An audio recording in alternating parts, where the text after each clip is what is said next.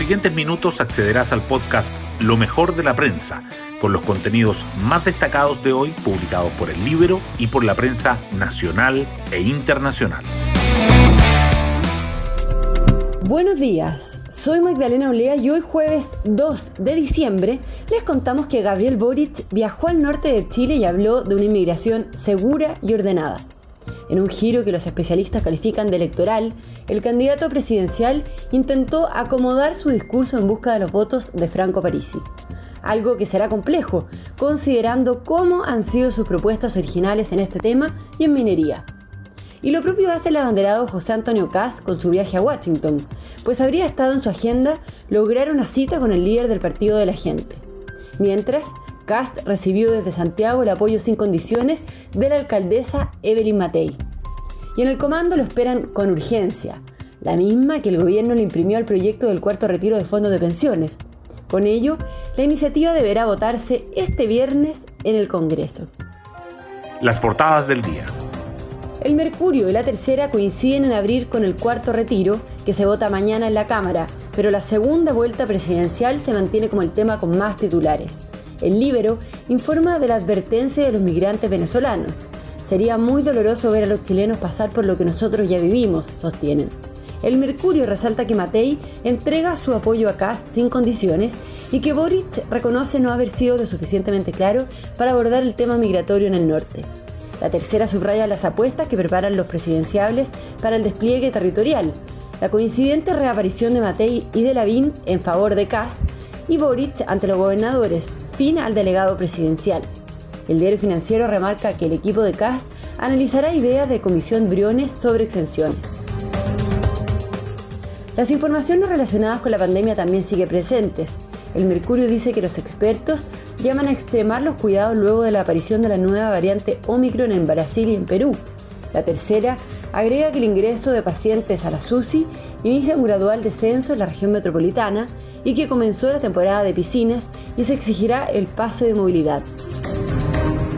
La noticia económica también sobresale. El Mercurio destaca que el IMASEC crece 15% en octubre, pero el dinamismo se moderará en los próximos meses. Diario Financiero titula que Banco Estado rechaza el plan de reorganización de la TAM por falta de claridad de los pagos a sus representados. Y también resalta a Mario Marcel en el Chile Day. El reto para las próximas autoridades es seguir empujando la economía, dice. Además, el Mercurio muestra que reabre la base chilena más próxima al Polo Sur y la tercera subraya el nuevo dinosaurio descubierto en el sur de Chile. Temas del Libero. La periodista del Libero Diana Lozano nos cuenta sobre los votos de Parisi, las propuestas originales sobre minería y migración que complican a Boric. Aunque ha hecho algunos ajustes en su programa de gobierno y ayer aprovechó su visita a Iquique para referirse a la migración y a la minería, temas de interés para el electorado de esa región, sus propuestas, comparadas con las de Parisi, no responderían a las necesidades de los habitantes del norte. Esa es la situación que tiene Gabriel Boric con respecto a los votantes de Parisi. Lea la nota completa en nuestra página web. Pueden encontrar esta nota en www.ellibero.cl. Hoy destacamos de la prensa. El cuarto retiro se votará mañana en la Cámara y los cambios a la comisión mixta dificultan su aprobación. El gobierno le puso discusión inmediata al proyecto, que espera sea rechazado definitivamente y estrechó los plazos para que el informe de la comisión mixta sea revisado por los diputados. El principal punto de conflicto sigue focalizado en el anticipo de las rentas vitalicias, que se definió fuese de costo fiscal, fórmula que no convence a los parlamentarios. En tanto, las aseguradoras advierten por el impacto de la indicación sobre el primer anticipo. José Antonio Caz se reunió con empresarios, académicos y líderes de opinión, además de la presidenta del Council of the Americas en su último día en Washington. Desde el comando no confirmaron ni descartaron que se haya reunido con Franco Parisi. Por otra parte, la alcaldesa de Providencia, Evelyn Matei, anunció su respaldo sin condiciones a CAS y su disposición a colaborar en la campaña. Boric habla de fronteras ordenadas y del fin del delegado presidencial en su visita a Tarapacá. El candidato participó en el inicio del tercer encuentro de gobernadores regionales, donde admitió no haber sido lo suficientemente claro en su interés por abordar la crisis migratoria y su mensaje de descentralización y desarrollo.